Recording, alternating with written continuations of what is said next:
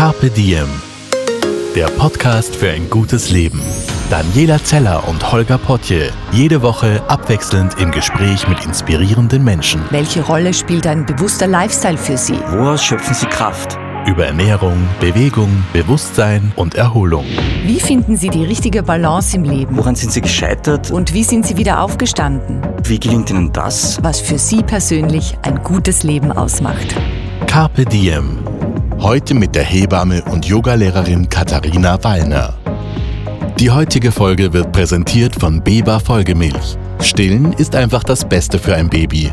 Bei einigen Frauen ist es aber aus verschiedenen Gründen leider nicht immer so einfach. Daher ist es beruhigend, dass es Beba Folgemilch gibt. Für die neue Zusammensetzung dient die Muttermilch als Vorbild.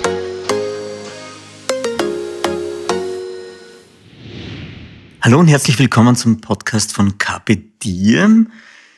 Heute am Rande des Wienerwalds netterweise in kalten Leutgeben und da treffen wir die Katharina Wallner. Katharina Wallner ist ihres Zeichens Hebamme. Hallo Katharina. Hallo.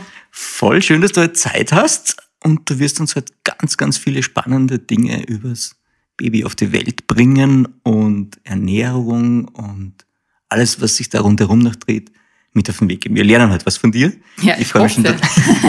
ich bin mir sicher, ich freue mich schon total aufs Gespräch. Genau, wir sind jetzt gerade bei dir in der Wohnung. Wir schauen raus auf den Wien. Genau. Und heute ist es sehr schön verschneit, also schon fast äh, romantisch, kitschig. Und ja, es ist der Wald ganz nahe vor unseren Augen. Die Katharina ist total spannend unterwegs, weil die Katharina ist unter Anführungszeichen nicht nur Hebamme, sondern sie macht auch noch ganz viel in Sachen Yoga, Meditation auch, weiß ich jetzt nicht. Ist das dabei? Ja, also beim Yoga gehört schon auch dazu, zu meditieren, äh, Atemübungen zu machen. Also es ist schon äh, die ganze Yoga-Praxis, nicht nur die Stimmt. Asana-Praxis. Das ist dann die körperliche Yoga-Praxis. Hast du das von Anfang an mitbedacht oder ist das dann irgendwie so entstanden und hast gesagt, ah ja, Yoga, Atemtechnik brauche ich bei Geburt auch, passt zur Hebamme oder? Also ich habe mit Yoga begonnen und dann erst die Yoga-Lehrerinnen-Ausbildung gemacht. So gesehen war es mir natürlich bewusst, dass das alles dazugehört. Aber zum Hebammensein passt natürlich Atmung schon auch sehr, sehr gut dazu. Also sich da ein bisschen auszukennen und auch Atem steuern zu können, ist schon auch ein Vorteil. Vielleicht hast du dann auch noch eine Atemübung für unsere vier, vier werdende Mütter. Ähm, wir fangen aber jetzt echt mal bei dir an, weil du bist heute im Zentrum. Erzähl uns mal was über dich. Also wusstest du von Anfang an, wie die Katharina noch klein war, sie will einmal Hebamme werden? Ähm, also ich wusste das nicht immer schon, obwohl ich trotzdem glaube, dass es ein Beruf ist, äh, wo Berufung ein großes Thema ist und so empfinde ich es auch bei mir. Aber als Kind ähm, ich kann ich da gar nicht mehr sagen, was ich werden wollte. Also ich glaube, äh, da wollte ich einfach Kind sein und habe mir nicht überlegt, was ich sein möchte irgendwann. Und dann habe ich mir auch schwer getan, so ein bisschen meinen ersten Werdegang zu finden, weil mich einfach immer schon vieles interessiert hat und bin dann ein bisschen meiner Schwester nachgetapst, ähm, die die Kindergartenpädagogik-Ausbildung gemacht hat. Damals hieß das noch so, heute ist das Elementarpädagogik und habe das dann gemacht und bin eigentlich sehr happy, weil das eine super Basis war für mein Leben. Also das ist halt eine Ausbildung, wo vieles ähm, gefördert wird, was ich jetzt brauchen kann. Also kommunikativ. Äh, man hat ein sehr gute, wird sehr gut ausgebildet, auch in der Beobachtungsgabe. Äh, auch das erfordert Geduld, was ich auch jetzt als Hebamme brauche. Es hat was Musisches, was Natürliches. Also viele Dinge, die mir schon entsprechen. Und äh, in dieser Ausbildung habe ich dann eine Zusatzausbildung gemacht für die 0- bis 3-jährigen Kinder und war, konnte wählen, wo ich das Praktikum machen möchte und bin in einem Kinderzimmer im Krankenhaus im Sanatorium Hera gelandet und die haben mich dann zu Geburten dazu geholt und da war ich dann du sie da vorher gefragt oder? ja, die haben Okay. schon gesagt, ob ich da mitgehen möchte. Und ich habe mir gedacht, ja, sicher möchte ich das. Und dann war ich bei meinen ersten Geburten dabei und war total fasziniert. Also das war absolut meins. Das war so sonnenklar. Und das war dann irgendwie so in mir, der, der Keim war dann schon da. Und dann war ich noch bei einer Freundin am Bauernhof und dann war ich bei einer Ferkelgeburt dabei. und dann war das noch einmal so, das, das war für mich dieser Geburtsprozess einfach so magisch, dass das ganz klar war, dass das mein Beruf sein soll. Wie, wie alt warst du da, wie es dann wirklich klar war? So Also da war ich wahrscheinlich so 17 oder 18. Und damals war die Hebammenausbildung noch viel ähm, reduzierter von den Ausbildungsplätzen. Also damals gab es für den ganzen Bereich Niederösterreich zwölf Ausbildungsplätze. Und ich habe mich beworben und war dann auf der Warteliste, zwar an der ersten Stelle, aber es ist niemand ausgefallen. Also heute ist auch die Dropout-Rate höher, aber damals war das sehr, wenn du einen Platz hattest, das war klar, dass man das wird. Und dann habe ich in meinem Beruf gearbeitet, also als, als Pädagogin, mhm. habe aber zuerst in einer Sonderschule, also ich wollte dann gar nicht unbedingt in den Kindergarten, sondern mit den Größeren, habe dann in einer Sonderschule für sehbehinderte Kinder gearbeitet und äh, dann in einem Landesjugendheim für Kinder mit aus schweren, schwierigen Verhältnissen. Also eigentlich alles ganz, ganz stark im Sozialbereich und nicht wirklich easy, sondern echt genau. Herausforderungen, okay? Und voll schön eigentlich jetzt im Nachhinein. Ja, damals habe ich mir gedacht, ich, ich will eigentlich Hebamme werden und so. Aber ich, ich habe meine Ausbildung ja auch gemocht und habe auch sehr gut abgeschlossen und fand es dann schön, doch noch einmal diese drei Jahre Wartezeit. Damals musste man drei, also musste ich auf meinen Ausbildungsplatz drei Jahre warten, weil die Ausbildung abgeschlossen wurde immer und dann erst der nächste Jahrgang begonnen hat. Und jetzt im Nachhinein denke ich mir toll eigentlich, dass ich diese auch diese Erfahrung habe und mitnehmen konnte und auch äh, das, was ich gelernt habe, manifestieren konnte und nicht sofort äh, das eine fertig und das nächste. Und ich bin eh noch lang genug Hebamme. Also es ist dann auf ein Leben gesehen, passt total gut, diese Stopps. Was ich jetzt gleich als, als Vorfrage habe, ist, ist das ein Job, den man bis ins hohe Alter machen kann oder gibt es dann irgendwo so eine Grenze wie bei Spitzensportlern oder so, wo man sagt, mhm. okay, jetzt wird es vielleicht so anstrengend oder Gibt es da ein, eine Linie, eine Grenze? Also nein, aber ich glaube, jeder legt das für sich selber an, auch wie er es dann macht, ob er mal wieder was weglässt, ob man vielleicht aus dem äh, Schichtbetrieb rausgeht und nur in die freie Praxis. Es gibt natürlich belastende Faktoren, die man vielleicht irgendwann gern hinter sich lassen möchte oder auch jedes Wochen, also viele Wochenenden zu arbeiten, mhm. was im Krankenhausdienst natürlich so ist. Manche wechseln dann vielleicht in eine Ambulanz, äh, haben dann eher ihre Vormittags Dienste. Also man kann sich natürlich ein bisschen gestalten. Aber es gibt natürlich auch Hebammen, die bis ins hohe Alter arbeiten. So mit solchen habe ich ganz gern zusammengearbeitet und viel. Cool, das klingt total nett.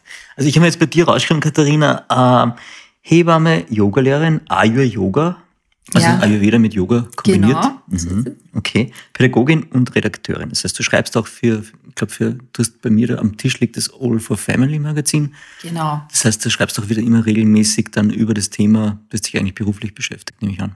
Genau, also das ist natürlich eine schöne Kombination über einen Bereich, den man, ähm, wo man fachlich sehr kompetent ist, dann in einfache Worte und auch manchmal mit ein bisschen einem Witz äh, den Müttern nahe oder den Eltern, das lesen auch Väter, äh, nahe zu bringen. Das ist äh, schön mhm. und das mache ich gern für eben All for Family, für New Mom. Versuchen mal festzuhalten,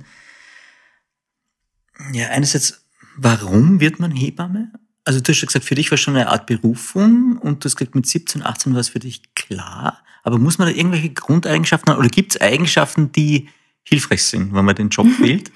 Ja, also ich bin ja jetzt an der Fachhochschule auch Lektorin und äh, erlebe viele junge Frauen, die sich bei uns bewerben und die Motivationen sind natürlich ganz unterschiedlich. Viele wollen in erster Linie mit Babys arbeiten und kommen dann ganz schnell drauf, auch in unseren Gesprächen, also schon auch bei diesen Bewerbungsgesprächen, dass man natürlich viel mit Frauen arbeitet. Also es ist ein Beruf, wo man äh, sehr nahe mit Frauen zusammenarbeitet und so wird es auch definiert. Also wir würden, es gibt einen Ethikkodex von Hebammen, äh, wo zum Beispiel so schöne Sätze drinnen stehen wie Hebammen sind Vorbilder für Frauen in allen Lebensphasen. Das finde ich irrsinnig wow, also auch eine ziemliche Vorgabe, das zu sein, aber das zeigt für mich schon auch, dass das ein starker Frauenberuf mhm. ist. Äh, das heißt, das muss man einmal mögen und, und äh, sollte schon auch eine Mission sein. Natürlich hat man mit den Kindern zu tun. Für mich ist es immer so auch ein bisschen eine Übersetzerin für das Baby. Also ich möchte schon auch, dass äh, wenn, wenn Frauen oder halt Familien ihre, ihr erstes Kind kriegen, wir leben ja nicht mehr so im Großfamilienverband viele zusammen. Das heißt, manche haben mit Babys nichts vorher zu tun gehabt und wirklich wenig Erfahrung im Handling und wissen gar nicht, wie sie sich angreifen trauen und so. Und da so ein bisschen dabei zu sein und das zu anzuleiten, aber mehr so Maria Montessori-mäßig, also so hilf mir es selbst zu tun. Da geht es nicht darum, dass ich das vorführe und, und wie locker lässig ich das kann, sondern wirklich so dabei zu sein, ihnen Sicherheit zu geben und die lernen das so quasi dann in diese eigentlich so, das haben wir ja alle in uns, aber das, dass man das ein bisschen wach äh, rüttelt oder sanft. Also der englische Fachterminus ist wahrscheinlich Empowerment, also du Ja, gibst genau. Ja. genau. Okay, verstehe. Ich habe jetzt eine ganz naive Frage. Also A, das heißt, du sprichst eigentlich Babysprache auch? Ja, genau. Cool. Also ich kann dieses äh, Schreien, kann ich ganz gut übersetzen. Wirklich, das kannst du wirklich von, das kommt dann, weiß ich nicht, wenn es länger ist oder, da kann man, Ja, es ist, natürlich drücken Babys mehr aus als nur übers Schreien. Also das, das ist auch ein bisschen. Mhm. das heißt, ist das schon Körpersprache? Und Ja, genau. Sind da die Funktionen auch schon so weit, dass man echt mit dem arbeiten kann? Und, und, Ja. Und ach, spannend, okay. Zum Beispiel. Also beim, wenn wir beim Füttern Ja. äh, bleiben oder hinkommen wollen, ähm, zum Beispiel diese Feinzeichen nennt man das, wenn ein Baby den Kopf wegwendet, dann ist es einfach äh, satt oder möchte zumindest eine kleine Pause machen zwischen Hauptspeise und vielleicht kommt noch eine Nachspeisenguster hoch. Aber da braucht es mal eine Pause. Vielleicht auch, um ein Bäuerchen rauszulassen. Ja, also es können solche Dinge sein. Aber da zum Beispiel nicht weiter zu füttern. Oder wenn ähm, Kinder den Blick wegwenden, dann sind sie müde. Und wenn man dann sie so anfängt zu entertainen, dann äh, können sie da nirgends hin, weil sie können ja nicht weg. Das heißt, sie versuchen sich dann irgendwie mit dem Abwenden vom Blick irgendwie aus diesem Feld rauszuretten. Und solche Dinge muss man einfach manchen schon dann noch einmal dazu sagen, dass es jetzt auch an der Zeit ist, dem Baby die Chance zu geben, sich sozusagen ein bisschen rauszunehmen. Klingt wahnsinnig spannend. Ich habe jetzt gedacht, ich muss das im Büro ausprobieren. Ja, probier's mal. Also normalerweise, wenn du den Blick wegwendest und es, äh, dann, dann hat's dein Gegenüber schon schwerer, mit dir in Stimmt. Kontakt zu treten. Und manche sind ja penetrant und bleiben drauf. Und äh, dann wird man natürlich als Erwachsener nochmal deutlicher. Babys auch, ja. Die fangen schon irgendwann an zu schreien, Mhm. wenn ihnen das, wenn, wenn sie merken, da, da wird nicht checkt's nachgelassen. nicht. Ja, was, genau. Okay. Da müssen wir mal ein bisschen aufdrehen, ja. Voll spannend. Ganz naive Frage, gibt es männliche Hebammen auch?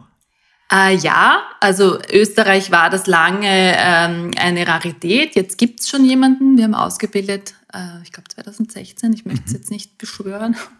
Ähm, aber es sind auch aus dem Ausland äh, Hebammen in Österreich äh, tätig.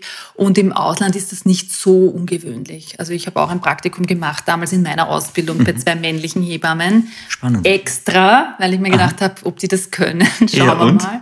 Also ich war beeindruckt. Es hat überhaupt nichts äh, mit, dem, mit dem Geschlecht zu tun, ob man, und da komme ich vielleicht nochmal auf deine Ja. Frage zurück, was man so mitbringen muss, äh, ob man empathisch ist, ob man sich einlassen kann auf diesen Prozess einer Geburt, der lang dauert, der sehr äh, archaisch ist. Das ist jetzt nicht nur was, was Frauen können.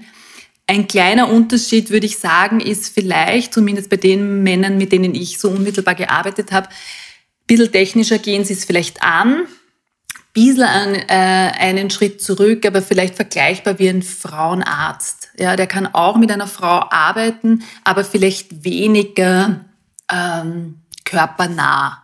Und auch da muss ich aber sagen, es liegt auch nicht jeder Hebamme. Also ich bin auch keine, die jemanden sich zu sehr herholt. Also ich mag gern meinen Tanzbereich Vielleicht, ja, ich sagen. und will den auch wahren. Also ich äh, muss sagen, das wäre gar nicht was, was man als Frau unbedingt, also für mich ist keine Qualität, ja, sondern ist vielleicht sogar auch manchmal ein bisschen übergriffig. Aber wenn es jemand brauchen würde, tue ich mir vielleicht als Frau leichter, das zu machen oder einzubringen als als Mann wegen. Geschlechterrolle, Ja, genau. Mhm. Fassen wir mal irgendwie so, oder machen wir einen Überblick, ähm, Aufgabenbereich, was macht eine Hebamme alles, weil der ist ja wahnsinnig breit gefächert. Das stimmt, schön, dass du das so sagst, weil ich glaube, viele haben das überhaupt nicht am Schirm, wie breit gefächert das ist.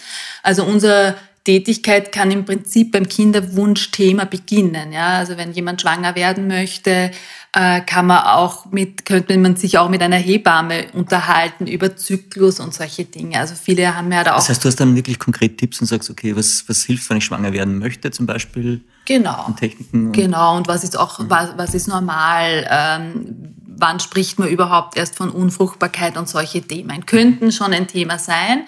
Das sind, glaube ich, in der, in, der, in der neuen Zeit oder modernen Zeit jetzt gerade absolute Thema, weil genau. die Unfruchtbarkeit. Aber ich meine jetzt auch für uns als, als Tätigkeitsbereich, also wir könnten natürlich auch in einer Kinderwunschklinik mitarbeiten, mhm. aber bei der Hebammenarbeit ist es immer so, dass es immer eine Abgrenzung gibt zwischen alles, was physiologisch ist, ist dürfen wir sozusagen ähm, betreuen und ist auch eigenständig zu machen. Wenn es pathologisch wird, äh, gibt man ab. Und ich bin jemand, die sehr gerne zusammenarbeitet, auch interdisziplinär mhm. und eben multiprofessionell. Ich mag gar nicht so trau, also mir ist es gar nicht so muss das nicht so betonen, das ist jetzt meins und das ist deins. Ich finde das sehr schön, wenn sich das ver verwebt mit ja. anderen Berufsgruppen. Ich habe bei dir auch äh, einen Strich drunter gemacht unter der Aussage ganzheitliche Sicht auf diesen Job. Ja. Das wird es wohl auch treffen dann. Ja, mhm. also das glaube ich auch. Und eben dann geht es natürlich weiter zu den ganzen Betreuungsformen, die man in der Schwangerschaft auch in Anspruch nehmen kann. Ähm, das kann sehr individuell sein in, Form eines Geburtsvorbereitungskurses. Das kann ein Hebammengespräch sein, das auch im Mutter-Kind-Pass etabliert ist. Gott sei Dank, das ist schon schön, dass man da Kontakt kriegt mit einer Hebamme. Gibt es in der 18. bis 20., äh, 22. Äh, Schwangerschaftswoche. Äh, und das heißt, da kann man mit einer Hebamme über alles, was präventives Verhalten betrifft, Ernährung, Sport in der Schwangerschaft, auch Wahl des Geburtsortes sprechen. Da gehen wir jetzt eh genau ein auf die Punkte nachher noch. Genau, ja. und äh, genau, und dann natürlich alles, was rund um die Geburt ist, ganz klar. Und da hat auch, das ist auch so im Gesetz verankert, man muss eigentlich eine Hebamme zur Geburt beiziehen. Mhm. Und äh, deswegen ist sozusagen Geburt und Hebamme, das glaube ich, weiß so quasi jeder. Das mhm. ist ein fixer Bestandteil. Und dann auch im Wochenbett sind wir tätig. Das heißt. Magst du kurz erklären, Wochenbett? Ja, heißt? Wochenbett heißt die Zeit, wenn das Baby da ist, ähm, sechs bis acht Wochen danach. Wenn man Stillen als großes Thema hat, die ganze Rückbildung der Gebärmutter, auch das Neugeborene wird im Auge behalten, Nabelpflege, die Haut wird kontrolliert, Gedeihen, Gewicht, also diese ganzen Zusammenhänge, Ausscheidung, man kann aber genauso gut bei einem, nach einem Kaiserschnitt eine Nahtentfernung machen. Ähm, die Geburtswege werden angeschaut, ob da alles gut heilt. Also da ist, das fällt wieder ein sehr breites und das Schöne ist, dass die Hebamme nach Hause kommt. Mhm. Also ganz für die Frauen eigentlich das bequemste und im eigenen Umfeld auch Arbeit, also so, so Dinge zu lernen, das Baby zu baden, also nicht mit dem Equipment aus dem Krankenhaus, sondern wie mache ich das eigentlich daheim, ja. Und rein rechtlich dürften wir Frauen betreuen bis äh, vollendetes erstes Lebensjahr. Okay. Also das heißt, die Themen Stillen und auch Ernährung, ähm, auch Zufüttern fallen da ganz klar noch hinein. Mhm. Warum ist es rechtlich so geregelt? Das ist, erst, also das weiß ich, warum es so ist, weiß ich nicht, aber es müssen sich ja sozusagen die Berufsfelder auch irgendwie abgrenzen. Mhm. Das ist würde ich jetzt so banal sagen. Und, und nach einem Lebensjahr haben praktisch die, die jungen Eltern alle, alle Tools und, und alle Fähigkeiten praktisch erlernt, die sie brauchen, um das dann. Genau, ich meine, wenn dann mit Neugeborenen was ist, dann geht man zum Kinderarzt mhm. oder dann geht man, wenn man, wenn irgendwelche anderen Dinge sind, geht man vielleicht zur Kinderpsychologin. Also es gibt ja dann wieder Felder, wo jemand tätig ist. Ich habe ein Eltern-Kind-Zentrum und habe eine Ausbildung als Elementarpädagogin. Ich betreue oder be berate schon bis ins dritte Lebensjahr mhm. ähm, oder auch sogar ein bisschen darüber hinaus, weil ich eben die größeren Kinder auch noch gelernt habe. Ja. Wissen Sie, wie kann man, kann man sich das irgendwie vorstellen? Ist es oft, dass dann die Eltern entstehen da Freundschaften auch? Ganz selten, aber nicht, weil, weil äh, mit mir so schwer zu befreunden ist, sondern, sondern weil ja, ja. ich es auch ein bisschen ähm, ja, das ist jetzt nicht super professionell. Ich könnte jetzt nicht mit meinen ganzen 1500 oder wie vielen Frauen das sind befreundet sein. Aber natürlich manchmal ergibt sich schon ein unglaublicher Draht. Ja, man hat irgendeine Verbindung über dieses Thema hinaus, wo ich nicht als, nur als Hebamme dort bin, sondern wo man vielleicht gemeinsame Bekannte hat oder irgend so etwas. Ja. Also ich habe schon ein paar ähm, sozusagen eingestreift auch als Freund. Mhm. Ja, ich glaube auch, dass es wahrscheinlich Aber schwierig ist, das immer so zu trennen und zu sagen, okay, das ist Beruf, das ist jetzt privat, sondern das ist wahrscheinlich eine Grauzone. Ich glaube, für mich ist es leichter als für manche Frauen, mhm. weil die natürlich ähm, ja, das, die, die trifft das in so einer sensiblen Phase. Mhm. Ja, dann, wenn man sich da gut versteht, dann ist es natürlich so ein bisschen ein Door-Opener. Für mich ist es sicher leichter. Ich komme ja als, als Profi dorthin. Mhm. Also, ja. Mittlerweile äh, passt altersmäßig auch nicht mehr so. Jetzt sind die quasi in einem anderen Alter als ich wann ist denn die Hauptbabyzeit? Mit, mit 20, 25, 30? Ähm, ich dachte, es verlagert sich mehr nach hinten. Äh, Tut's eh. Also es ist, hat sich ein bisschen verschoben, aber trotzdem so in den, in den späten 20ern und, und Anfang 30er ist so die, die größte Gruppe. Und ab 35 gilt man ja schon als spätgebärend. Mhm. Und ja. Aber gefühlt hätte ich jetzt gesagt, äh, ist es sogar jetzt über 40 dann auch so, dass man sagt, äh, es werden, also was ich jetzt lese, auch in den Zeitungen und so, ist es schon so, dass dann immer noch es möglich ist und, und eh, eigentlich auch, voll. Ich glaube auch relativ problemlos möglich. Ich weiß nicht, wie hoch dann die Risiken sind. Die Risiken werden höher, Mhm. aber die, ähm, das heißt ja nicht, dass es dann also jeden trifft sozusagen. Mhm. Also es, manche sind, äh, man wird besser überwacht, man hat schon die, die Wahrscheinlichkeiten für Mhm. manche Dinge steigen, aber ähm, trotzdem geht es ja für viele sehr, sehr gut aus. Ja. Was mich fasziniert hat, wie ich ein bisschen recherchiert habe, auch zum Thema, war, war der Punkt, dass du äh, eigentlich ein Mensch bist, der bei wahnsinnig vielen, unter Anführungszeichen, ersten Malen dabei ist. Nämlich du bist ja wirklich dabei, wenn, wenn die kleinen neuen Erdenbürger auf die Welt kommen, du bist bei der Geburt dabei, vom ersten Moment an. Ist da, ist da, ich stelle mir das ein bisschen magisch vor, ist das tatsächlich so? Ja, ich, ich lieb's und ich hab's immer noch als, ich empfinde es als Privileg, ich empfinde es als irrsinnig äh, magischen Moment, würde ich genauso sagen.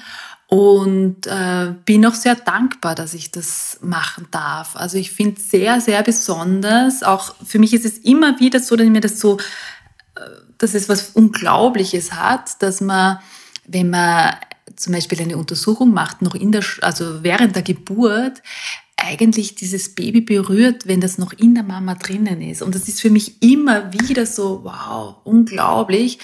Und wenn das Baby dann da ist, ist es schon so dieser erste Blick, ähm, den man sich so schenkt. Ja? Also Kinder machen ja die Augen oft auf und schauen. Und das ist für mich unglaublich schön. Also schon so, dass es mich, und selbst wenn ich es dir jetzt erzähle, dass es mich rührt. Also es lässt mich wirklich, es berührt mich. Ja, es ist auch ein wahnsinnig special Moment, würde ich Ja. sagen. Also es ist wirklich, und, oh, das ist lieb. Das sind fast Tränen in den Augen Ja, gerade, ich weil voll das schön. ist wirklich so. Ja, ja. Und ist es, ist es, ähm, ja, für dich ist es dann eigentlich auch, äh, okay, ich habe gerade meinen Job gut gemacht und richtig gemacht, wenn dann, wenn dann das kleine Baby auf der Welt ist. Was ist denn bei dir dann emotional, dass du sagst, okay, es, es berührt dich, aber ist es, ist es immer wieder gleich stark vom Gefühl her oder, oder ist das etwas, weil man könnte sagen, du machst das dein ganzes Leben lang, du hast eine Routine, damit kannst, aber irgendwas in dem Moment, Also wenn ich, es ist, es ist natürlich unterschiedlich. Es ist ja die Atmosphäre auch in jedem Gebärzimmer unterschiedlich, weil die Atmosphäre schaffen ja die Leute, die da sind und das sind immer ein anderer Vater, eine andere Mutter. Und je weniger Störungen sind, umso besser. Also wenn da wenig äh, interveniert werden muss, wenig Personal hereinströmt, weil irgendwie das kritischer wird, umso ähm, mehr ist man halt in dieser in dieser Zauberglocke sozusagen. Aber auch wenn es ähm, wenn's irgendwie heikel wird oder so, ist man natürlich kommt viel Erleichterung auch dazu, wenn etwas gut geht. Eben, ja. Weil mir natürlich schon auch bewusst ist, dass das ein auch ein sehr spezieller Moment ist, wo auch natürlich nicht auch nicht alles gut gehen muss. Ja, also diese Verantwortung für zwei Menschen zu haben unter der Geburt ist eine sehr hohe. Deswegen darf man sich den Beruf auch gar nicht so romantisch vorstellen, nur weil es hat schon auch viel äh, Verantwortung, äh, das gut zu leiten und gut zu Ende zu bringen. Und dann gibt es natürlich auch noch Dinge, die hat niemand im Griff. Also ich würde fast schon sagen, ähm, manchmal hätte man gern, wenn etwas schief geht, will man immer wissen, wer schuld ist. Aber gerade bei einer Geburt, es gibt auch Dinge, die sind einfach unerklärlich, warum was nicht gut geht. Ja. Und ja, dann bin ich schon dankbar, wenn ich, wenn ich eine Geburt äh, leite oder eine Geburt gut zu Ende gebracht ist. Ja. gefühlt, ich würde wenn ich mich da irgendwie in die Situation reinigen könnte, wäre wahrscheinlich bei mir die erste Tendenz ein High Five, wenn der. Job gut ist. Ja, so, okay, du bist da, alles passt. Ja. Ähm, äh, aber von dem, was du jetzt angedeutet hast, gibt es sowas wie, wie die ideale Umgebung auch, um, um ein Kind auf die Welt zu bringen? Also welche Rahmenbedingungen sollten da erfüllt sein oder was braucht's denn? Die Frau soll sich wohlfühlen, idealerweise auch eben mit der Hebamme, mit dem Team, mit dem Haus, Das sie heißt, sich da muss die ausgesucht Chemie hat. stimmen zwischen Wenn sie jetzt im Krankenhaus ist, genau, es muss, es muss die Chemie stimmen. Man kann natürlich auch zu Hause bleiben, eine Hausgeburt machen, wenn man sagt, da fühle ich mich einmal per se am wohlsten. Dafür gibt es natürlich ein paar Voraussetzungen, die sein müssen, dass man das auch äh, machen kann. Aber im Krankenhaus finde ich, es muss einfach es möglichst wenig Störungen geben und es muss ähm, ja, ich glaube wenig Angst im Raum sein. Also dass man wirklich das Gefühl hat, da vertraue ich, da wissen mhm. alle, was sie tun. Und das heißt aber auch als Frau, sich selbst zu vertrauen. Ja, dass man, auch wenn das eine echte Grenzerfahrung ist, dass man ähm, dass man das schaffen kann. Mhm. Ja, ist ein bisschen wie ein Vulkanausbruch. Es ist halt irrsinnig unberechenbar und man muss sich da schon ziemlich viel trauen. Ja, mhm. aber ich finde es schön, wenn man das äh, eben macht, ja, also diesen Schritt wagt, weil es katapultiert dich halt in diese Mutter-Ära rein. Ja, und das man ist, also gerade bei einem ersten Baby, gehst du hin als ähm, Partnerin von deinem Mann und noch so als, als, als ähm, ja, eben nicht Mutter und kommst raus als Mutter. Und da gibt es eben einen riesen Prozess dazwischen. Da kommen dann zwei Menschen oder eigentlich drei in eine neue Rolle, das Baby nämlich auch. Ja. Ähm, bereitest du die dann auch irgendwie noch vor oder bist du dann ratgebend, stehst du ihnen zur Seite oder ist es dann Eigenverantwortung und sie müssen sich selbst reinfinden in die Rollen oder kann man da unterstützen? Also man, man kann natürlich ähm, vorher das zumindest ins Bewusstsein rufen, dass das so sein wird. Oder was ich auch gern mache, ist in, in, in schwangeren Beratungen äh, so die Idee aufzubringen, sich über die eigenen Werte, die eigenen, wie war es für mich als Kind, was hat was hat mir total getaugt, wie es die Eltern gemacht haben und was nicht so. Weil jeder natürlich von seinem ausgeht, wenn man sich nicht drüber unterhält, ist für die einen normal, äh, im Pyjama Nachtmahl zu essen, sage ich jetzt einmal, ja, weil du hast es nicht anders erlebt, stellst es auch nie in Frage. Und für deinen Partner oder für deine Partnerin ist das eben nicht normal. Ja? Für den ist es irgendwie klar, dass man äh, das Zähneputzen, also Zähneputzen ist für mich auch klar, dass das hinten nachkommt, aber dass man noch beim Tisch sitzt oder so irgendwie. Ja? Und wenn sowas nie besprochen wird, dann kommen zwei Konzepte, da ist noch gar nicht viel Wertekonflikt drinnen, aufeinander. Und sowas einmal allein so kleine Biografiearbeiten zu machen, ist etwas, was schon hilft, um sich als Eltern zu definieren, wo, was wäre unser Erziehungsstil und so weiter. Man muss nicht jedes Thema schon angreifen, ja, aber ein paar so grundsätzliche. Wenn jetzt Schwierigkeiten auftreten bei der Geburt, gibt es dann sowas wie einen, einen drei bis fünf Punkte Plan, den man dann abhacken kann oder nachdem man vorgehen kann? Gibt es so eine Safety-Variante, wie man dann mit den Situationen umgeht oder lernt man das einfach durch den Job und ist es sowieso jedes Mal anders und man kann es nicht. Nein, es gibt natürlich bei den Komplikationen Handlungsalgorithmen. Also mhm. du hast natürlich ganz klare äh, Vorgehensweisen, wie man mit einem Notfall umgeht. Mhm. Bei jedem anders. Aber das mhm. gibt's. Und kann man das irgendwie lernen? Das, das lernt man, ja. Gott sei Dank. Ja. Das ist Teil, also ganz wesentlicher Teil der Ausbildung. Also wir gehen jetzt nicht in der Ausbildung davon aus, dass immer alles super läuft, mhm. Sondern sie lernen natürlich, oder wir, aber jetzt unterrichte ich es halt, mhm. aber früher habe ich es auch gelernt, äh, äh, Pathologie äh, also es geht natürlich zu unterscheiden zwischen Physiologie und Pathologie ist ein ganz ein, das ist schwierig, mhm. ja, gerade am Anfang. Aber dann. Entscheide auch, mal, also du, du genau, mal unterscheiden für uns, ja.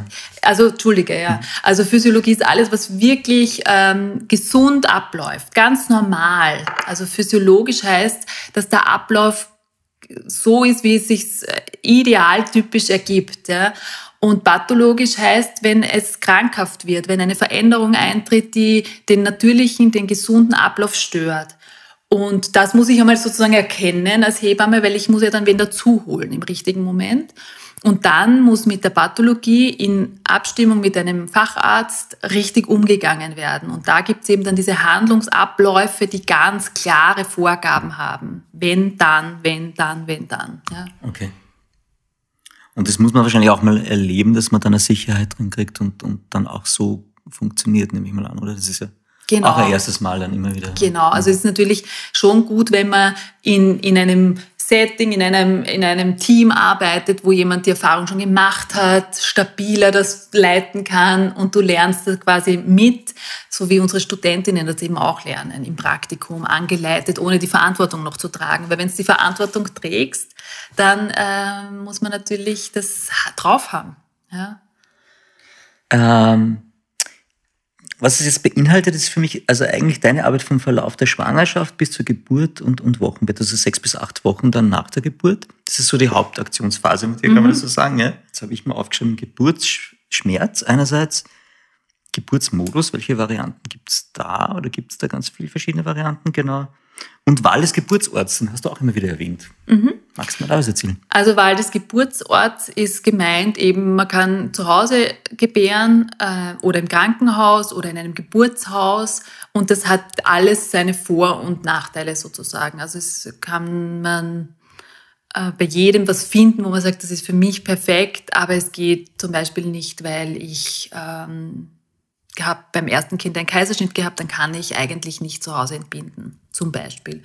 Äh, Im Krankenhaus hat es äh, den Vorteil, dass ich mein ganz, dass ganz viel Notfallequipment da ist, dass ich keine, wenn eine Komplikation ist, keine großen Wege habe. Ein Geburtshaus hat oft diese Kombination aus bisschen häuslicheres Umfeld, heimeliger ähm, aber eben zum Beispiel eben nicht in einer kleinen Wohnung, wo rundherum die Nachbarn sind. Also man muss ja auch sagen, eine Geburt ist eben was sehr Archaisches, was sehr Lautes. Da, da, das ist jetzt nicht unbedingt für jede Wohnung auch geeignet, auch weil man nämlich sich selber nicht traut, ja, weil man mhm. eben weiß, wie hellhörig das ist, ja, und sich denkt, naja gut, das weiß ich jetzt nicht, ob ich mich dann überhaupt so traue, aus mir herauszugehen. Mhm. Und das verlangt aber eine Geburt natürlich. Ja so gesehen äh, sind es manchmal ganz praktische Dinge auch. Ja. Total. Also das heißt, in kleinen Wiener Wohnungen ist es eher Kann man schon. Also es ist sicher so, dass auch in kleinen Wiener Wohnungen Geburten sind. Mhm. Aber ähm, für manche Leute passt es halt nicht. Mhm. Die, die würden es nicht wollen. Ja. Mhm. Und so ist mal der Wahl, die Wahl des Geburtsorts sicher ein, ein bisschen ein Prozess und es muss auch für beide passen, für beide äh, beteiligten Elternteile. Äh, das heißt, manchmal möchte eine Frau vielleicht eine Hausgeburt und der Mann kann sich es gar nicht vorstellen, weil er sich auch vielleicht fürchtet mhm. vor der Situation zu Hause. Und auch das äh, wird dann einfach ein bisschen gemeinsam erarbeitet. Ja. Vielleicht gibt es Alternative, zum Beispiel ins Spital zu gehen und schnell wieder nach Hause. Ambulante Geburt ist etwas, was. Ähm, das ist die ambulante Geburt genau. und schnell heißt dann in dem Fall? Äh, innerhalb von den ersten äh, 24 Stunden. Okay. Ja, und das ist für viele ein super Kompromiss. Mhm. Ja, die sagen, ich gehe Sicherheit der, der Krankenhausgeburt, also wirklich klinisches Umfeld, alles parat und dann aber natürlich fürs Wochenbett heim. Und mhm. dort will ich in meinen eigenen vier Wänden aufwachen, dort will ich das Essen essen, was mir schmeckt und ähm, auch meinen Rhythmus finden ohne Störungen äh, des Krankenhausalltags, der einfach da ist. Ja, gar nicht, weil, weil die alle irgendwie un, äh, rücksichtslos sind, sondern das ist naturgegeben, ja, dass da einfach einen A Ablauf gibt, wo man sich dann eingegliedert findet. Und das ist zu Hause natürlich sehr viel erholsamer für viele. Aber auch da braucht es halt einen Partner, der bereit ist mitzutun. Ähm, manche Frauen sagen, wenn sie schon zu viele andere Kinder haben, ist es nicht mehr so erholsam zu Hause. Für andere wiederum ist es aber erholsamer. Sie sind daheim und wissen ihre kleinen anderen gut versorgt und in der Nähe. Also das ist so individuell, dass das wirklich, das kann man sozusagen, da gibt es keine Regel, die für alle gilt. Bei der Wahl des Krankenhauses gibt es da irgendwelche Kriterien, auf die ich achten sollte? Gibt es da Hinweise, wo ich merke, okay, das passt oder das passt wahrscheinlich weniger gut? Oder kann man das überhaupt nicht sagen vorher? Doch, also es gibt natürlich Regionen, da steht das gar nicht zur Debatte. Mhm. Ja, da weißt du sozusagen immer schon, in das Haus gehe ich, weil das ist das Näherste und da geht eigentlich eh jeder hin und so. Mhm. In Wien gibt es eine Vielfalt, wo man mittlerweile sich aber anmelden muss und sich für drei entscheiden muss und zugewiesen wird. Da gibt es jetzt einen Geburten, mhm. ähm, also eine allgemeine Anmeldung, die hat sich verändert. Ähm, und das Kriterium, wie man es für sich selbst entscheiden würde, wäre zum Beispiel eben, manche sagen, ich möchte gerne eine Kinderabteilung dabei haben. Für manche sind äh, Kriterien wie, wie hoch ist dort die Kaiserschnittrate? Werden dort Babys ähm, entbunden, die vielleicht nicht mit dem Kopf voran, so wie sie idealerweise äh, liegen sollten, sondern mit dem Popo voran geboren, weil mhm. es einen halt betrifft, ja, mhm. weil ich eben eine Beckenendlage heißt das oder Steißgeburt haben würde, wird es dort noch ähm, vaginal entbunden? Mhm. Oder sind Zwillingsgeburten möglich oder nicht? Also mhm. solche Dinge kommen schon dazu. Geburtsarten. Durch eine Geschichte über Begräbnisse weiß ich, dass es da ganz, ganz viele äh, Möglichkeiten gibt, äh, wieder von diesem Planeten abzutreten. Aber mhm. auf die Welt zu kommen, gibt es wahrscheinlich auch eine breite Variante, oder? Das stimmt. Die äh, naturgegebene wäre vaginal äh, auf die Welt zu kommen, also idealerweise sogar mit dem Kopf voran. Mhm. Ja, aber es gibt natürlich Kinder, die machen es machen es ein bisschen komplizierter und setzen sich rein und kommen dann mit dem Popo voran. Auch das geht. Ähm, also vaginale Geburt oder eben auch Spontangeburt, das ist ein synonymer Begriff, ist das Idealtypische. Dann könnte es sein, dass es, das Baby schon so tief im Geburtskanal ist, dass es aber mit einer Wehenschwäche oder gibt es unterschiedliche Gründe nicht so leicht selber rausgepresst werden kann. Äh, dann würde man vielleicht eine Zangengeburt machen ähm, Forzeps heißt das im Fachausdruck, oder eine Vakuumgeburt. Da wird mit einer Saugglocke mhm. am Köpfchen äh, geholfen, sozusagen die Wehen ähm, synchron mit ra rausgezogen wird. Das klingt wild, das klingt wild ja. ähm, ist aber vaginaloperativ oft trotzdem das, ähm, also vom Eingriff her dann die Wahl, wenn das Baby schon so tief ist, dass für den Kaiserschnitt eigentlich schon zu spät ist, ja, wo es mhm. um zwei, drei Wehen gehen würde. Und wenn ein Baby noch gar nicht den Geburtskanal, den Weg gar noch nicht so wirklich angetreten hat, aber der Muttermund nicht aufgeht, also die Eröffnungsphase wäre das, ja, ähm, oder eben sich nicht richtig ins Becken hineindreht, dann gibt es den Kaiserschnitt als äh, Ausstiegsszenario über die Bauchdecke. Mhm. Ja. Das ist halt eine große Bauchoperation, aber Gott sei Dank haben wir die Möglichkeit, ähm, damit man dann das Baby auch so kriegen kann, wenn es vaginal eben nicht möglich ist. Jetzt gibt es ja immer die Geschichten von, äh, die berühmten Geschichten zum Geburtsschmerz, die man dann als, als Mutter wieder vergisst, wenn das zweite Kind kommt meistens. ähm, was scheinbar, wir Menschen funktionieren da ganz gut, glaube ich. Aber ähm, damit hast du ja jetzt auch schon ganz viel Erfahrung. Mhm. Einfach nur, ist das ungefähr auf einem Level oder gibt es eine ganz große Bandbreite? Also ich habe, je, je mehr Kinder du hast, scheinbar, desto öfter mal geht's dann mit weniger Schmerzen ab, aber es ist. Ähm also Geburtsschmerz ist sicher eine Schmerzqualität, die mit nichts anderem vergleichbar ist. Auch ein sehr hohes Schmerz, ähm, ähm, Schmerzlevel hat. Aber das Schöne und Tolle dran ist, es ist der einzige Schmerz, der eigentlich was ganz Tolles hervorbringt. So gesehen kommt es ein bisschen auch aufs, aufs Mindset an, wie gehe ich es an. Also Aber guter Zugang, ja. Okay. Wir Hebammen sagen natürlich, jede Wehe ist der Motor, der das Baby rausbringt. Ja? Und ähm, der Schmerz ist für manche schon heftig, weil es einfach ein Dehnungsschmerz ist, der Muttermund aufgehen muss. Und es ist so quasi ein bisschen eine eine, eine Spirale gibt es da zwischen Angst, Spannung und Schmerz. Und wenn eins von diesen Dingen zu hoch wird oder zu viel, also wenn die Angst sehr groß ist, wird die Spannung stärker, dann wird der Schmerz mehr wenn die Spannung, äh, weil ich einfach so angespannt bin, aus welchen Gründen auch immer hoch ist, wird auch der Schmerz mehr. Und wenn der Schmerz mehr wird, wird auch wieder die, die Angst höher. Das heißt, ich muss immer schauen, dass das halbwegs im Ausgleich ist, dass nichts dieser Parameter übermächtig wird, um mehr oder weniger diese Geburt schmerzmäßig gut im Griff zu haben. Drei Faktoren praktisch. Und, aber gibt es da ein Rezept? Wie, wie, wie bringst du den Angstlevel wieder runter? Gibt es da Techniken? Also wenn ich jetzt, wenn die Angst das ja. Primäre ist und das macht mich verspannt, muss ich natürlich schauen, dass ich eine Atmosphäre schaffe, wo die Angst nicht so viel Raum greift, wo ich eben viel Vertrauen versuche aufzubauen, mhm. ähm, wo ich vielleicht eben auch schon im Vorfeld ergründen kann, woher kommen denn diese Ängste. Ja? Wenn es die Spannung ist, wo manche gar nicht verstehen, warum sie das haben. Ja? Also das ist so, manche haben halt einen hohen Muskeltonus, einen mhm. sehr starken Beckenboden, wo alles gut gespannt ist. Dann muss ich vielleicht über eine Entspannungsmaßnahme wie Badewanne, entspanntes Wasser, einfach einmal da ein bisschen in einer warmen, entspannten Badewanne zu liegen oder Bewegungen helfen. Also wirklich auch spazieren zu gehen, das Becken zu schwingen, auf einem Beziball zu sitzen. Und wenn es wirklich dann der Schmerz ist, ähm, der nicht mehr in den Griff zu kriegen ist, dann gibt es halt eine Kaskade an schmerztherapeutischen Maßnahmen, mhm. also von, von krampflösenden Medikamenten über Morphine bis hin auch zum Kreuzstich. Das ist dann eine lokale mhm. Anästhesie. Das sind aber so die, die letzten Steps, die man dann anwendet, oder, oder ist es dann einfach immer Ich würde sagen, das greift ineinander. Da mhm. gibt es jetzt nicht unbedingt nur, nur das, nur das, nur das, ja.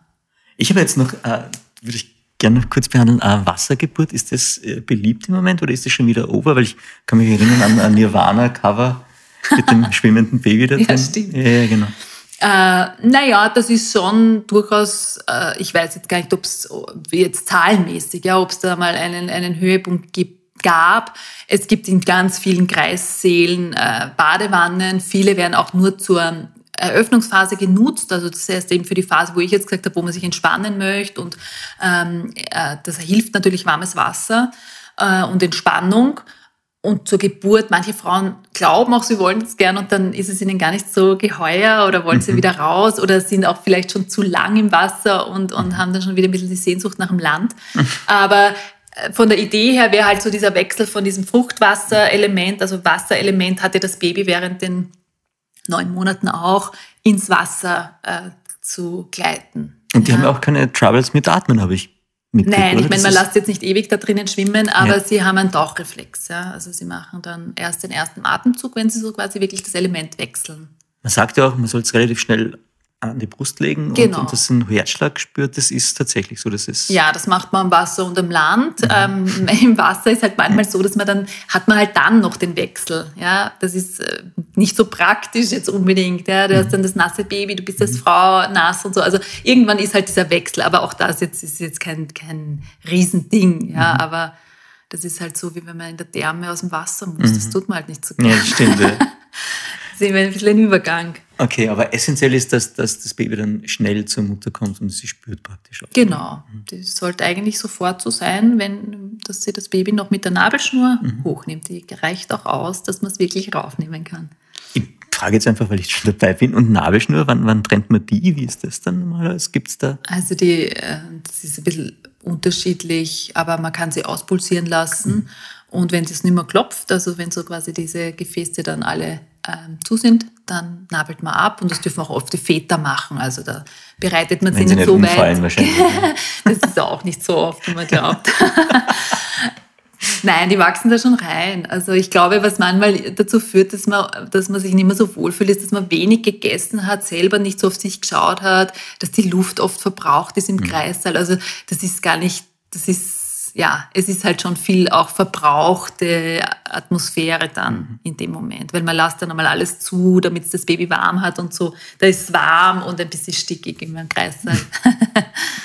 weil wir gerade bei der Nabelschnur waren, äh, geht die Überleitung ganz leicht zum Thema Ernährung. Die beschäftigen uns ja alle als Menschen, ähm, das Baby natürlich auch. Ähm, ich glaube, es ist jetzt äh, ganz klar, dass das äh, Stillen die beste Variante ist fürs Baby, oder? Und das ist auch die natürlichste. Und ähm, kannst du uns da dazu was genau. erzählen, warum es so gut ist? Also erstens mal gefällt mir schon einmal, dass du Ernährung sagst, mhm. weil Ernährung für mich ja schon was anderes ist als Essen. Also Ernährung äh, hat dieses Nährende drinnen ja. und das ist ja eigentlich der Grund, warum wir essen. Und wir vergessen das ja dann oft. Ja. Wir essen ja oft, dass wir satt sind und mhm. nicht um Nährstoffe zu kriegen. Und gerade in so sensiblen Lebensphasen, und das ist die Schwangerschaft und das ist dann natürlich auch die Phase der Kindheit, ist natürlich, sind Nährstoffe sowas von wichtig, das darf man gar nicht aus den Augen verlieren. Also äh, für jede Gehirnzelle, für jedes Haar, das einem wächst, braucht man Nährstoffe ja? und nicht nur, damit der Bauch voll ist. Mhm. Und äh, beim Baby ist es natürlich so, ein Menschenkind äh, trinkt am besten Menschenmilch, ja, und das ist halt die Muttermilch und das passt am aller, allerbesten. Also auch von, den, von der Zusammensetzung. Das sind die natürlichsten Proteine, die ein Kind kriegen kann. Das hat Antikörper, also auch vieles, was es schützt. Das nennt man Nestschutz, dass Kinder, die gestillt werden, über ihre Mama quasi so kleine äh, Impfdosen kriegen an, ich schütze dich vor allen Erregern, die da herum sind. Und wir haben natürlich viele Erreger rundherum. Ja. Also das ist, sind Vorteile vom Stillen, die kann nichts anderes geben. Allergieprophylaxe ist es. Auch die Saugbewegungen, die sehr speziell sind an der Brust, formen unsere äh, oder bilden unsere Gesichtsmuskeln aus, die uns dann das Sprechen leichter machen. Also es ist vieles, was man nicht so am ersten Moment denkt, das hat was mit dem Stillen zu tun, hängt da dran. Mhm. Und dann natürlich noch diesen Aspekt von einer unglaublichen Nähe. Also du wirst kaum ein innigeres Bild sehen als eine stillende Mutter, mehr als jetzt eine Gebärende zum Beispiel. Da ist der Kontakt noch gar nicht so groß wie dann beim Stillen selber. Also dieses äh, Mutter, Brust und Baby ist innigst. Und mhm. das erzeuge ich natürlich auch mit jeder Stillmahlzeit. Äh, wobei ich sagen muss, wenn man jetzt nicht stillen kann, man das natürlich simulieren kann. Das kann ich ja nachstellen auch. Mit einem Flaschall kann ich natürlich auch eine Atmosphäre schaffen, die dem sehr nahe kommt. Mhm finde ich auch wichtig, ja, weil sonst kriegt man die volle Panik, wenn das mit dem Stillen nicht ja. geht und ich muss eine Flasche nehmen, kann ich natürlich auch sagen, ja, ich setze mich trotzdem in einen ruhigen Raum, ich widme mich wirklich eins zu eins nur dem Baby. Ich tue da nicht nebenbei Fernsehen. Ich habe auch nicht das Handy in der Hand. Ich bin auch nicht, äh, das kratzt auch kein äh, vom Hoodie der Reißverschluss oder sonst etwas, sondern ich habe nackerte Haut mhm. und gebe das Flaschall. Also ich kann das schon auch nachbauen. Mhm. Und da geht es eben um den Hautkontakt, der, wenn ich da gleich einen noch eins draufhauen kann, ähm, Oxytocin ausschüttet. Heißt? Oxytocin ist ein Hormon, das ähm, weil auch so liebevoll sagt, das Kuschelhormon, das macht uns verliebt. Also wenn man frisch verliebt ist, gibt es Oxytocin und das bindet. Also das ist ein Bindungshormon. Und das wird mit Hautkontakt ausgeschüttet. Macht aber eben diese Bindung, dieses Verliebtsein, reduziert Stress, reduziert Angst, ähm, lässt einen gut schlafen. Also es hat ganz viel Benefit und das passiert mit Hautkontakt. Kann man auch mit, äh, ja, mit dem Liebsten machen. Ja? Haut an Haut, Leiberl ausziehen und drauf. Also sie einfach spüren, ja, Lust. Genau. Mhm. Katharina, puh, wir müssen anzahlen, ich sehe gerade. Wir sind schon fortgeschritten. Was ist, wenn ich jetzt zu wenig gefüllt Milch habe, um es zu stillen? Beziehungsweise, was mache ich bei Zwillingen? Das wird wahrscheinlich auch eine andere Challenge sein. Ne? Mhm. Also zu wenig Milch. Also es ist so, dass einmal, das vielleicht ganz wichtig ja. zu wissen, 97 Prozent aller Frauen wollen mit dem Stillen beginnen und mhm. können eigentlich auch stillen. Also es gibt so wenig Gründe, warum Stillen gar nicht geht. Ähm, aber es gibt so Stillschwierigkeiten und da gehört auch dazu, dass es wenig Milch ist. Ja? Und jede Frau, äh, jede Mutter will ihr Kind natürlich satt machen auch. Ja? Das ist ja was sehr Natürliches, dass man das Gefühl hat, wenn ich fütter, ich will mein Baby nähren. Also das habe ich heute mal gedeihen gesagt. Ja? Das mhm. ist einfach was, das wollen wir. Und wenn das nicht äh, klappt, dann kriegt man Angst auch wieder und Angst reduziert natürlich auch die Milch und so. Aber wichtig ist, je mehr man anlegt, äh, umso mehr Nachfrage ist, umso mehr steigt auch das Angebot.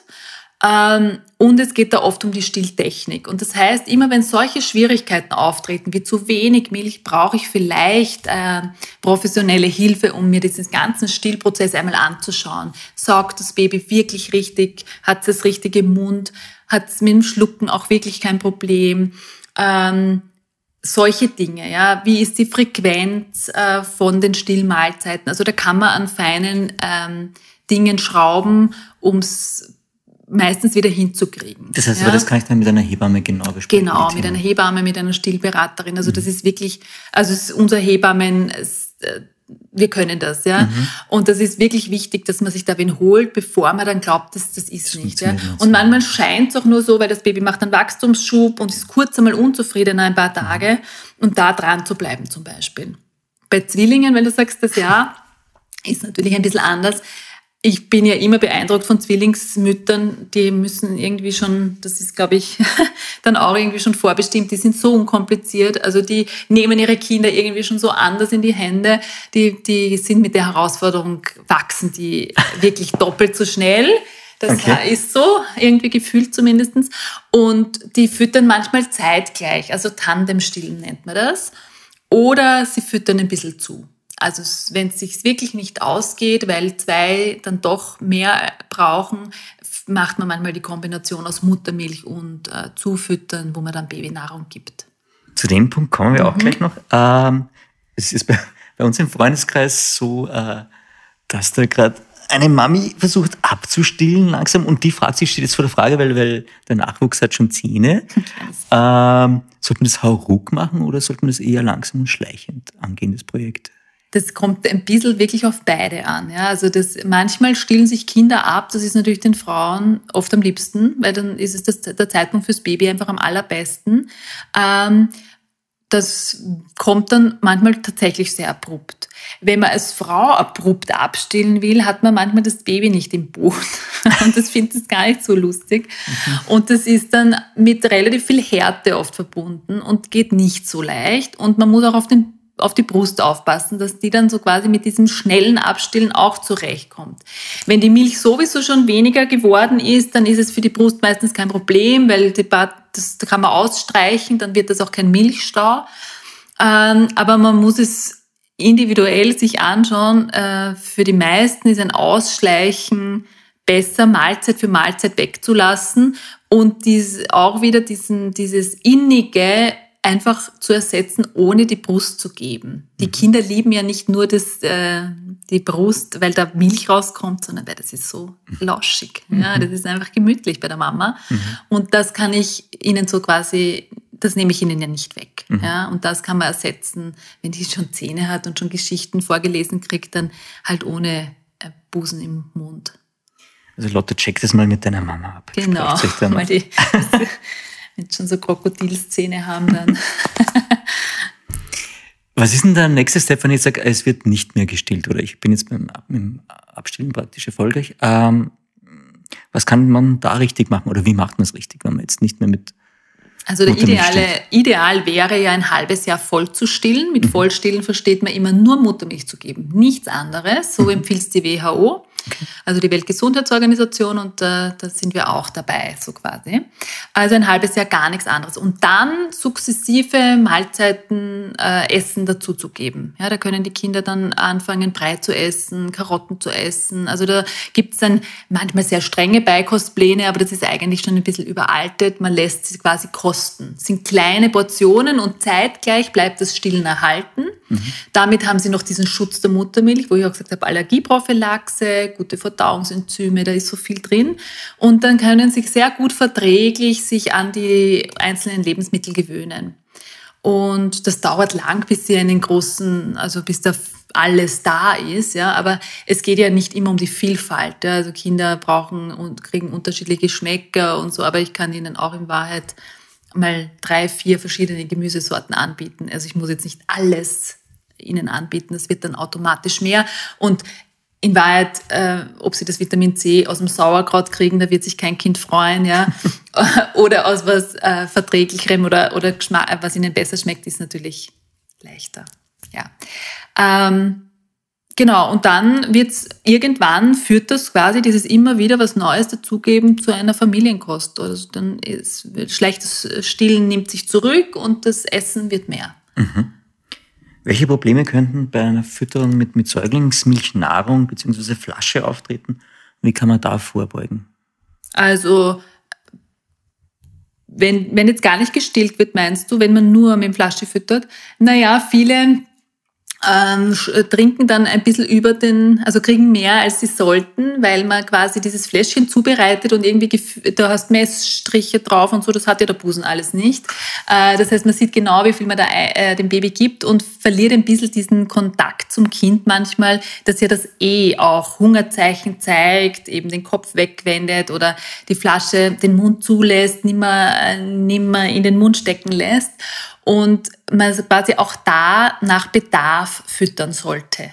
Und nicht, ich gebe fünf Flaschen am Tag mit so und so viel Millilitern, sondern ich gebe genauso wie die Brust. Und ich erkenne, dass es satt ist, indem sie den Kopf dann genau. zum Beispiel auf der Seite. Also genau. Also das funktioniert dann auch 100 pro so, das kannst du dann. Also Kinder, die das nicht anders gewohnt sind, mhm. weil sie nicht geschoppt werden, ja, also wo das nicht in das Flaschel reingesteckt wird mhm. und, und praktisch gluck, gluck, gluck und das muss ja. schlucken, schlucken, schlucken, dann ja, das wäre natürlich so. Und es ist wichtig, ihnen das so zu lernen, weil äh, wir prägen ja unser Essverhalten schon mit dieser möglich, also mit diesem Verhalten. Und wenn ich nicht aufhören darf, wenn ich satt bin, habe ich das mein Leben lang nicht. Dieses Gefühl zu spüren, der Bauch ist voll, ich lasse es übrig, auch wenn da nur noch zwei Bissen am Teller sind. Dieses Fertigessen fängt so früh an. Okay, aber wenn ich jetzt sage, okay, kann ich es irgendwie dosieren? Was müsste ich denn bei der Dosierung von Babymilchpulver beachten? Gibt es da irgendwelche? Ja, da gibt es sehr wichtige. Es ah, gibt die Missverhältnisse. Okay. Also ich kann nicht äh, einfach willkürlich mir Pulver nehmen und das aufgießen mit Wasser, sondern es gibt monatsweise Empfehlungen, wie viel Messlöffel mit wie viel Wasser verdünnt werden. Mhm. Dann habe ich ein Mischverhältnis, das perfekt abgestimmt ist auf die Entwicklungsstufe des Kindes. Wenn es aber dann das Misch, die, die Menge nicht ausdringt, das ist eine andere Geschichte. Okay. Ja? Aber das Mischverhältnis darf ich mal zum Beispiel gar nicht ändern, weil dann verändere ich ganz viel Proteingehalt und solche Dinge. Wo kriege ich jetzt die richtigen Mischverhältnisse her? Das steht auf jeder Verpackung drauf. Da hast du auch einen Messlöffel dabei. Also das muss so quasi eingehalten werden. Das ist dann praktisch so wie beim Backen und Kuchenrezept, da muss ich mich genau an die Vorgaben genau. halten. Ja, okay. da, da halte ich mich zum Beispiel nicht dran. Ich bin eine Freestylerin und dann kommt noch ein bisschen Zitronenabrieb und so rein, aber das macht man beim Flaschel alles nicht. Dort mhm. bist du mal ganz streng. Also Oder da wollen wir streng sein. Wäre ich okay. auch ganz streng sein. okay. ähm, das ist wichtig, ja? Mhm. sonst verändert man da die Zusammensetzung. Und dieses dieses bisschen, weil man aus schlechtem Gewissen sich denkt, jetzt kann ich nicht stillen und zack, noch ein Schaufeln äh, drauf. Tut mir nichts Gutes. Gar nichts Gutes, ja. Aber gut zu wissen, ja, auf jeden mhm, Fall. Ganz wichtig. Und es, man weiß auch, dass manche überdosieren, genauso ein bisschen die Motivation, so lieber ein Schaufel mehr, aber ja. Wie ist das? Weil ähm, irgendwo hat sich das mal festgesetzt, dass man sagt, so Babys brauchen so alle vier Stunden Nahrung, die sie zu sich nehmen müssen. Stimmt das? Ist das so eine grobe Daumenregel oder ist das, kann man das sagen überhaupt? Ja, ich finde es interessant, dass du das weißt. Bisschen nachgelesen habe ich dann, ja. Äh, das stimmt, das ist eine grobe Daumenregel. Mhm. Und äh, das, was so verwirrend ist für viele, ist, die lesen das auch und dann haben sie ein, kriegen sie das Baby und ganz am Anfang stimmt es eben zum Beispiel gar nicht. Also ganz, das heißt, ganz am Anfang erster Tag, Babys, manche schlafen ganz viel, weil sie erschöpft sind in einer Geburt. Zweiter Tag, legen sie es an, an, an, ganz oft, ja, soll man auch. Mhm. Dann kommt der dritte Tag, wo es schon mehr in einen Rhythmus geht, von wo Pausen gut täten. Und deswegen diese Regeln sind schwer zu verstehen für die Familien. Mhm. Ja, weil, weil man das so lebenstagabhängig äh, sehen muss und dann auch eben, ähm, je reifer ein Neugeborenes ist, umso größer werden die Portionen und umso länger werden auch die Pausen. Das heißt, es ist jetzt kein Problem, wenn es nicht vier Stunden sind, sondern wenn es mal fünf Stunden sind oder wenn es mal drei Stunden sind. Genau. Und eben auch ein Kind, das zart ist, ja, das mhm. so einen ganz mini kleinen Magen hat, das kann nur kleine Portionen trinken, aber dann halt öfter. Ja. Und ein größeres Kind, das auch nicht so viel Energie verliert beim Prozess des Trinkens, weil das ist gar nicht so unanstrengend, das trinkt vielleicht gleich einmal mehr. Also mhm. Also das ist wirklich auch wieder sehr individuell. Ich glaube, dieses viele Individuelle, das ist das, warum es für manche so schwer das macht es so schwer. Mhm. Es ist eben kein, es gibt nicht so naja, eine so Gebrauchsanweisung. Ja. Wir sind jetzt fast fertig mit unserem kleinen Podcast hier. Gibt es noch irgendwas, was ich vergessen hätte, wo du da denkst, ähm, wäre jetzt wichtig oder gut zu wissen für alle werdenden Mütter und Papas? Ähm, nein, ich glaube, was noch wichtig ist, ist, dass man nicht verzweifelt, wenn was nicht so gelingt. Das ist keine Niederlage. Ich finde es ganz schwer, wenn man dann so äh, stillen ist, so quasi dieses oberste Ziel. Wir stellen uns das sehr romantisch auch vor. Der Anfang kann auch nicht so angenehm sein. Das ist schon, die Babys saugen echt heftig, ja, muss man sich ein bisschen daran gewöhnen, dass man sich da Unterstützung holt. Mhm. Und dann, wenn es nämlich klappt, ist es schon super praktisch. Ja. Du hast es immer dabei, wohltemperiert, in eigentlich man kommt nicht in die Notlage, dass man einen, einen nicht sauberen Schnulli, Flaschi, sonst irgendwas hat. Also das ist schon super praktisch. Ja? Mhm. Aber am Anfang, finde ich, darf man es nicht zu glorifizieren, weil sonst ist man so verzagt, wenn man dann, wenn einem das nicht angenehm ist oder man wunde Brustwarzen hat. Und mhm. da braucht es halt manchmal wirklich professionelle Hilfe, dass man da drüber kommt, um in diesen Genuss zu kommen mhm. erst. In the flow, sozusagen. Genau, okay. genau, wo man es dann wirklich sich denkt, ja, es ist so cool, ja, dass das geht. Ja. Ich habe jetzt gedacht, weil du ja eben äh, Yoga-Lehrerin auch bist, äh, wie ist es dann, der, kommt der neue Erdenbürger an und du könntest ihm einen theoretischen Baby-Yoga anbieten. Machst du das dann? Passiert das dann tatsächlich? Ist das, Fürs Baby? Ja, es gibt so Mutter-Baby-Yoga. Ach so, ja. Nein, ich mache es nicht. Ähm, aber natürlich, das ist schon schön. Also wenn man, wenn man die Babys mitnehmen kann und je jünger sie sind, umso leichter ist für viele Frauen. Wenn die mhm. Kinder mobil werden, wird es dann schwierig. Und da finde ich es auch schön, sich wieder eine Zeit für sich allein zu nehmen. Mhm. Also ich glaube auch, dass das wichtig ist, ähm, dass es Angebote gibt für Mutter und Kind, aber auch, dass es Momente gibt, wo sich eine Frau einmal eine halbe, dreiviertel Stunde nur Zeit für sich selber nimmt. Scheint mir ganz wichtig zu sein, oder? Dass man ja, sich selber auch wieder spüren kann. Genau. Und da finde ich dann gar nicht unbedingt, dass jetzt Yoga unbedingt mit dem Baby sein muss. Mhm. Es könnte genauso eine Zeit sein für sich selber. Mhm. Katharina, wir sind bei den drei klassischen Fragen. Ja, ich habe hm, ich hab sogar noch einen Wordrap auch noch vorbereitet, aber wir sind fortgeschritten. Machen wir den Wordrap ganz schnell. Ähm, okay. Okay, ich habe da aufgeschrieben, Thermalbad fürs Lau. Wirklich? Ja.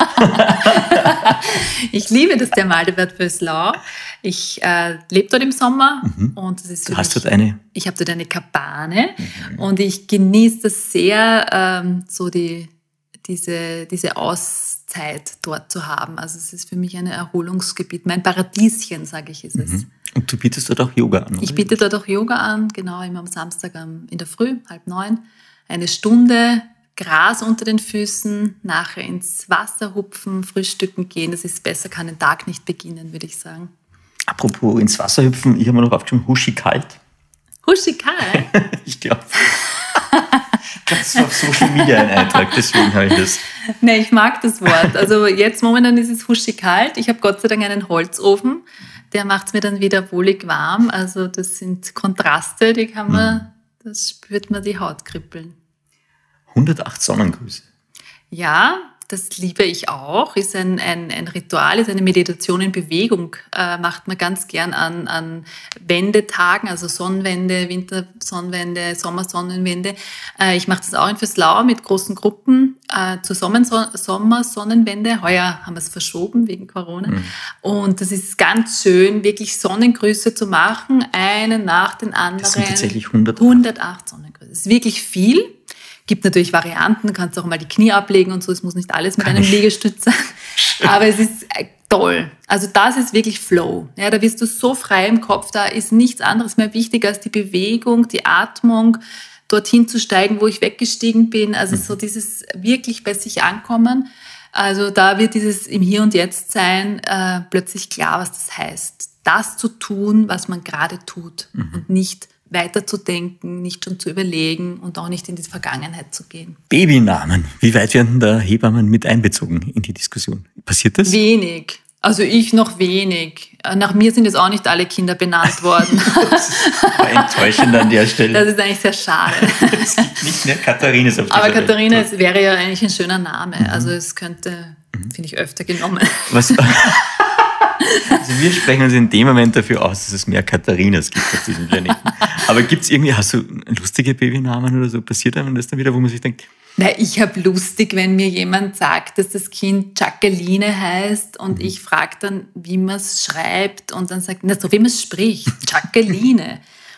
Also sowas kam schon auch vor, ähm, aber sonst nein. Also ja, sicher gibt es manchmal Namen, wo man schon auch nachfragt, ob da irgendwer in der Familie schon so heißt oder wenn es ein bisschen so äh, abgedreht ist. Und manchmal sind es wirklich auch Schreibweisen, wo ich mir denke, ich glaube, die haben das schlecht recherchiert.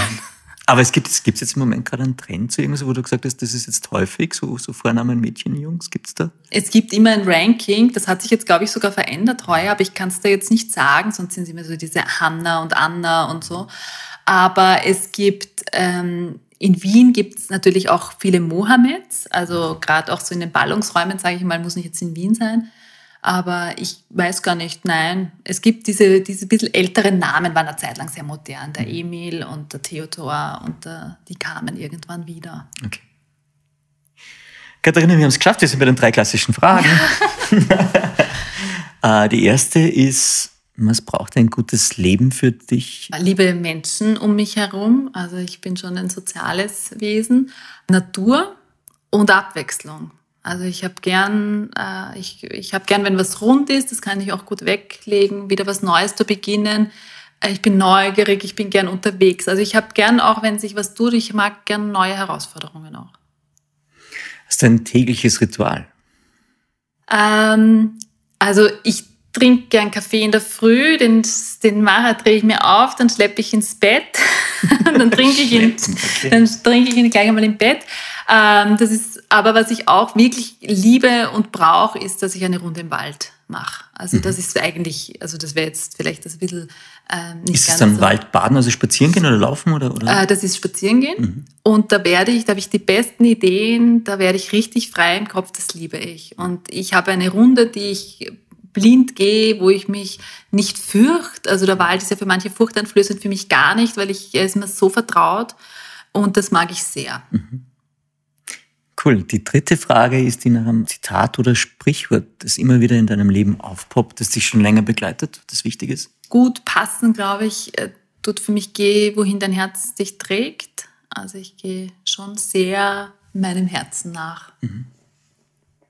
Und fahrst auch ganz gut damit, nehme ich an, oder? Ja, ich finde schon. Also ich habe schon meine Up and Downs und ich bin sicher jemand, der nicht, ähm, also ich, ich kenne Höhen und Tiefen, aber ich mag das. Also ich muss sagen, ich möchte nicht auf einer Nulllinie herumtanzen. Mhm. Ich halte auch die Tiefen gut aus, weil ich weiß, wenn man sich die nicht traut, dann kann man nicht hinauf. Ja? Du brauchst den Gegenausschlag. Eben, du brauchst auch den Unterschied also mir zu erkennen. Genau, mir wäre dieses okay, alles ohne Risiko und, und äh, ich, ich gehe schon gern Herausforderungen an, mit dem Risiko auch zu scheitern, aber das macht nichts. Also ich finde es ganz spannend. Schönes Schlusswort. Katharina, vielen Dank fürs Dasein und für deine Zeit. Ja, danke, dass du da warst. Schön. War das war voll nett, ja. Vielen ja, Dank. Voll. Und alles Gute für 2021. Ja, danke dir auch. Und ich hoffe, dass es den Hörerinnen und Hörern was Neues äh, gebracht hat.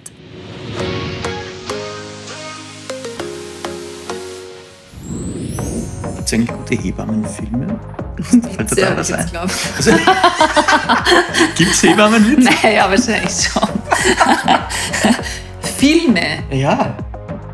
Boah, na. Ich meine, es gibt diese, diese, diese alten Filme, die finde ich jetzt nicht so schlecht. Ja? Die, die Hebamme und so. Das ist alles so ein bisschen in Richtung die Wanderhure.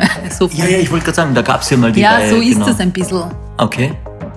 Okay. Aber es fällt mir jetzt, also die heißt, glaube ich, sogar die Hebamme. Ja, genau, da gibt es ja. Das ja, war, also Film, ja. genau. Aber ich, es gibt auch die Serie Call the Midwife, die ja, das kenne ich nicht, das soll super sein. Genau. Aber das habe ich noch nie gesehen, weil ich habe kein Netflix. Achso, Hebammenwitz haben wir auch ハハハハ! Keinen. Katharina, wie ist denn das mit Lieblingsbüchern, beziehungsweise Bücher, die dir echt äh, was bedeuten, wo du sagst, äh, wenn ich jetzt noch ein Buch lesen könnte oder ein Buch, das ich wahnsinnig genossen habe, magst du mir das verraten? Wir sind eh schon im Office, hört keiner mehr mit. Also ich gehe ja, ich bin gern unterwegs und wenn, ich lese eigentlich auch meistens, wenn ich auf Reisen oder auf Urlaub bin, sonst habe ich gar nicht so die Muse. Und dann lese ich auch gern was, wo Menschen unterwegs sind. Also den Bergen sind zum Beispiel, ja. Also ich habe den Thomas Klavinic, das größere Wunder gelesen, wo es um den Mount Everest geht. Ich war selber schon in Nepal. Ich, wenn ich so ein bisschen diese Bilder dann, ja, ich war schon in Nepal. Okay. Bin um den Manaslu gewandert. Äh, ganz schönes Trekking. Ja, solche Dinge lese ich gern, ja, ja. wo Menschen unterwegs sind und die Welt sehen, so wie ich es auch gerne Nepal? Nur jetzt wirklich? Warum Nepal? Ja. Äh, weil ich, ähm, dort wollte ich wirklich immer schon hin, habe dann aber äh, 2004 das abgesagt, weil ich ein, als Hebamme zu arbeiten begonnen habe, witzigerweise. Und habe das ewig auf meinem Plan gehabt und war dann 2017. Und äh, Nepal berührt mich. Also das schon wegen den hohen Bergen, mhm. aber ich finde, es sind auch die so wahnsinnig nette Menschen leben dort und auch natürlich diese, dieses, das Yogische passt schon auch gut nach Nepal. Also diese äh, Kultur spricht mich an, aber Nepal hat mir sehr, sehr gut getan. Ja, würde ich auch sofort wieder zurückgehen. Der Sponsor dieses Podcasts ist Beba Folgemilch. Beba Folgemilch enthält das einzigartige Beba-Protein. Damit ist ein altersgerecht optimierter Eiweißgehalt gemeint. Denn ein Baby braucht nicht immer gleich viel Protein. Der Bedarf nimmt ab, je älter das Baby wird. Mit Muttermilch erhält das gestillte Baby immer die richtige Menge an Protein. Dieses Proteinprinzip hat sich Beba zum Vorbild genommen. Mehr von Carpe Diem gibt es auf Soundcloud, iTunes, Google Play oder Spotify. Jetzt abonnieren und liken. Das Carpe Diem Magazin erscheint alle zwei Monate. Besucht auch unsere Social Media Portale auf Facebook, Instagram und YouTube und unsere Website carpediem.live. Carpe Diem, der Podcast für ein gutes Leben. Nächste Woche Daniela Zeller im Gespräch mit der Lifestyle-Bloggerin Anna Laura Kummer.